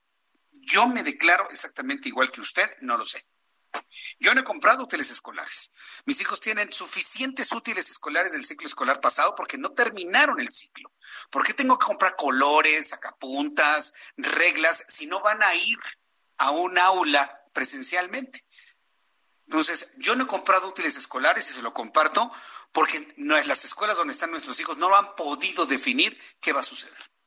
Porque la federación no ha podido definir porque la Secretaría de Educación Pública no ha podido definir y los papás que me están escribiendo, que están tan, atorados, están tan atorados como yo, no lo sé. Tal inscripción, sí, ya el, el, siguiente ciclo escolar puede empezar, pero no hemos tomado todavía la decisión de comprar útiles, porque ¿para qué compro útiles si no van a ir a las aulas? Entonces, eh, yo le, comparto esto para que no se sienta usted tan, tan solo en ese sentido, ¿no? También nosotros tenemos ese tipo de problemáticas al tomar este tipo de decisiones. Bien, son las 7.46, las 7.46 horas del centro de la República Mexicana. ¿Dónde, ¿Dónde tengo los datos, Orlando? Sí, por favor. Bien, eh, continuando en el, en el resumen de noticias, continuando con la información, bueno, ya le dije lo de Esteban Moctezuma Barragán, ya lo escuchamos. La Suprema Corte de Justicia de la Nación pospuso tentativamente para la próxima sesión la resolución de la controversia constitucional interpuesta por el gobernador de Nuevo León, Jaime Rodríguez Calderón, el Bronco eh, por el caso de la sanción en contra por el asunto de las broncofirmas previstas para este miércoles. Los integrantes de la primera sala tenían contemplado el análisis del proyecto del ministro Juan Luis González Alcántara Carrancá, quien proponía que el gobernador solo pueda ser sancionado con base en un procedimiento contemplado en la Carta Magna Federal y no en las reglas procesales creadas para el caso. Esto allá en Nuevo León. Eh, vamos a entrar en contacto con eh, la consejera del Instituto Electoral de la Ciudad de México, Miriam Alarcón, ya que hoy miércoles inician las asambleas comunitarias virtuales para la consulta sobre la delimitación de nuevas circunscripciones. Miriam Alarcón, me da mucho gusto saludarla. Bienvenida. Hola, ¿qué tal? Muy buenas noches, Jesús Martín. Un gusto saludarte a ti nuevamente en el espacio que siempre nos haces favor de abrirnos para comunicarnos con tus radioescuchas y muy buenas tardes a ellas y a ellos. Ya te escuchaba de la preocupación de seguir quedándonos en casa porque nuestro semáforo está más en rojo que en naranja y pues así estamos hasta este momento. Así estamos, y, precisamente ante esta realidad que tenemos, independientemente de los otros datos que nos quieran hacer pensar de que el COVID es un asunto del pasado, es un asunto preocupante, eh, ¿cómo van a ser estas asambleas comunitarias? Sé que van a ser virtuales, pero ¿cómo van a ser? ¿Van a tener la misma convocatoria que cuando eran presenciales? ¿Cómo es esto, Miriam Alarcón? Pues mira, justamente ya el día de hoy tuvimos la primera asamblea virtual con eh, la alcaldía de Coajimalpa para presentarles pues la información eh, respecto a estos nuevos trazos para las circunscripciones de la Ciudad de México. Justamente aprobamos un protocolo que nos permitiera cumplir con eh, los esquemas y los puntos que dieran legalidad y certeza a estas asambleas virtuales a través de distintas plataformas. Y por otro lado, pues privilegiar el derecho a la salud de todas y todos los integrantes de los pueblos, barrios originarios y comunidades residentes de nuestra Ciudad de México, sin menoscabar, por supuesto, su derecho a la consulta en este tipo de asuntos que para ellos son muy importantes. Y pues así llevamos a cabo ya la primera asamblea. Tuvimos una reunión previa de algunos eh, eh, autoridades tradicionales, eh, líderes naturales integrantes, personas integrantes de los pueblos originarios de, de Coajimalpa. Y ahí de voz en voz, de boca en boca y a través de las redes sociales logramos hoy tener la representación de casi 44 comunidades y de los diversos pueblos de Coajimalpa. Eh, así como autoridades tradicionales. Algunas de ellas incluso nos manifestaban que se habían enterado hacia eh, pocos días o un día antes y les decíamos que pues estamos justamente para ir integrándolos. Hay un preregistro que estamos llevando a cabo a través de nuestros órganos desconcentrados y de eh, las diferentes redes que hemos puesto a disposición de la ciudadanía como la página del instituto y tres números telefónicos que ahorita te los repito para que podamos hacérselo saber a la gente, donde se pueden preregistrar y decirnos a qué, a qué pueblo pertenecen, qué tipo de autoridad o de representación tienen para poder invitarlos. Así lo hicimos hoy y la verdad es que debo de decirte que eh, eh, la ciudadanía muy interesada, muy participativa, pero además aceptando la posibilidad de poder realizar esta asamblea de manera virtual. Bien, pues eh, eh, yo espero que exista la convocatoria y el, interés, porque me imagino que en estos tiempos, para las cosas como están, debe ser difícil, ¿no? Convencer a, las personas a que participen y hagan algo distinto al estar pues, precisamente en casa, porque ha tenido sus efectos emocionales esto del confinamiento. Eh, invitar a este tipo de actividades debe ser doblemente complicado, ¿no es así, Miriam? Sí, la verdad es que sí, pero, pero sobre todo porque no tenemos eh, los medios de comunicación tradicionales con los pueblos y barrios originarios a los que estaban acostumbrados, como los carteles, la visita directamente en casa, el perifoneo, ese tipo de cosas no lo, no lo hemos logrado en este momento, pero gracias a los medios de comunicación, a espacios y a, y a, y a grandes aliados como tú, eh, eh, Jesús Martín, pues es que hemos logrado tener una gran audiencia. Hoy te digo 44 autoridades representativas de los pueblos de Coajimalpa, pero tuvimos a través de YouTube, que es un canal abierto para que puedan seguir todas las asambleas, 206 personas interesadas chateando, haciendo preguntas, y eso la verdad es que a mí eh, eh, me deja saber que hay ganas de participar, de conocer cuál es la nueva división de las demarcaciones que estamos presentando para este proceso de 2020-2021, porque además el interés de ellos es justamente que haya una cohesión social, que se respeten sus culturas, que se respete eh, la integridad de su pueblo, que no haya una división o un trazo que rompa ahí con la identidad cultural o, o social que exista. Y también pues ahí está la representación que tendrán la posibilidad de ser representados por sus concejales en las próximas elecciones de 2020-2021. Yo creo que eso va a hacer que, estén ellos interesados en estos trabajos. Eh, no es una sola asamblea, tenemos incluso reuniones previas donde hemos estado capacitándolos para que puedan entrar a esta plataforma que pusimos a su disposición porque hay una gran ventaja. No solamente puedes entrar a través de una computadora o un teléfono móvil, puedes entrar a través de una línea telefónica fija, a través de un 01800 y escuchar el desarrollo de la asamblea y participar también en la misma. Eso hace esta posibilidad mucho más incluyente. Correcto. ¿Alguna página de internet y teléfonos, por favor, Miriam, para que el público entre en contacto con ustedes? Claro que sí, mire, el día de mañana tendremos eh, la, asamblea en Iztapalapa y en Iztacalco y pueden encontrar más información en www.ism.mx, que es la página del instituto. Y por supuesto voy a dar tres números telefónicos que a través de WhatsApp o una llamada podrán ustedes eh, eh, solicitar información. Es 5539 520825 55 39 52 96 13 y 55 39 53 09 85. Muy bien, aquí tenemos los tres números, 5539-520825, 5539-529613 y 5539-530985. Miriam, muchísimas gracias por este tiempo para el auditorio del Heraldo Radio. Muchísimas gracias, Miriam. Al contrario, muchas gracias a ti, Jesús Martín, por el espacio. Como siempre, un saludo a tu audiencia y yo les pediría nuevamente que se queden en casa y guarden su salud. Así lo haremos. Muchas gracias, Miriam. Gracias a ti, hasta luego. Hasta luego. Miriam Alarcón, consejera electoral del Instituto Electoral de la Ciudad de México, entre a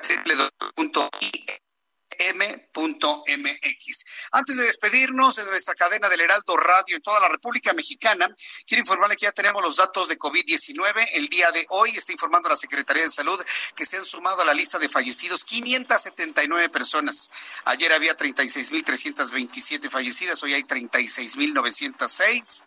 El índice de letalidad es de 11.61% si consideramos que hay 317.635 mexicanos contagiados de COVID-19. Muchas gracias por su atención. A nombre de este gran equipo de profesionales del Heraldo Media Group, me despido y le invito para que mañana, 2 de la tarde, Heraldo Televisión, 6 de la tarde, Heraldo Radio, nos volvamos a encontrar. Por su atención, gracias. Se despide de usted Jesús Martín Mendoza y hasta mañana. Buenas noches. Esto fue Las Noticias de la Tarde con Jesús Martín Mendoza. Ever catch yourself eating the same flavorless dinner three days in a row? Dreaming of something better? Well, HelloFresh is your guilt-free dream come true, baby. It's me, Kiki Palmer. Let's wake up those taste buds with hot, juicy pecan-crusted chicken or garlic butter shrimp scampi. Mm. Hello? Fresh. Stop dreaming of all the delicious possibilities and dig in at HelloFresh.com.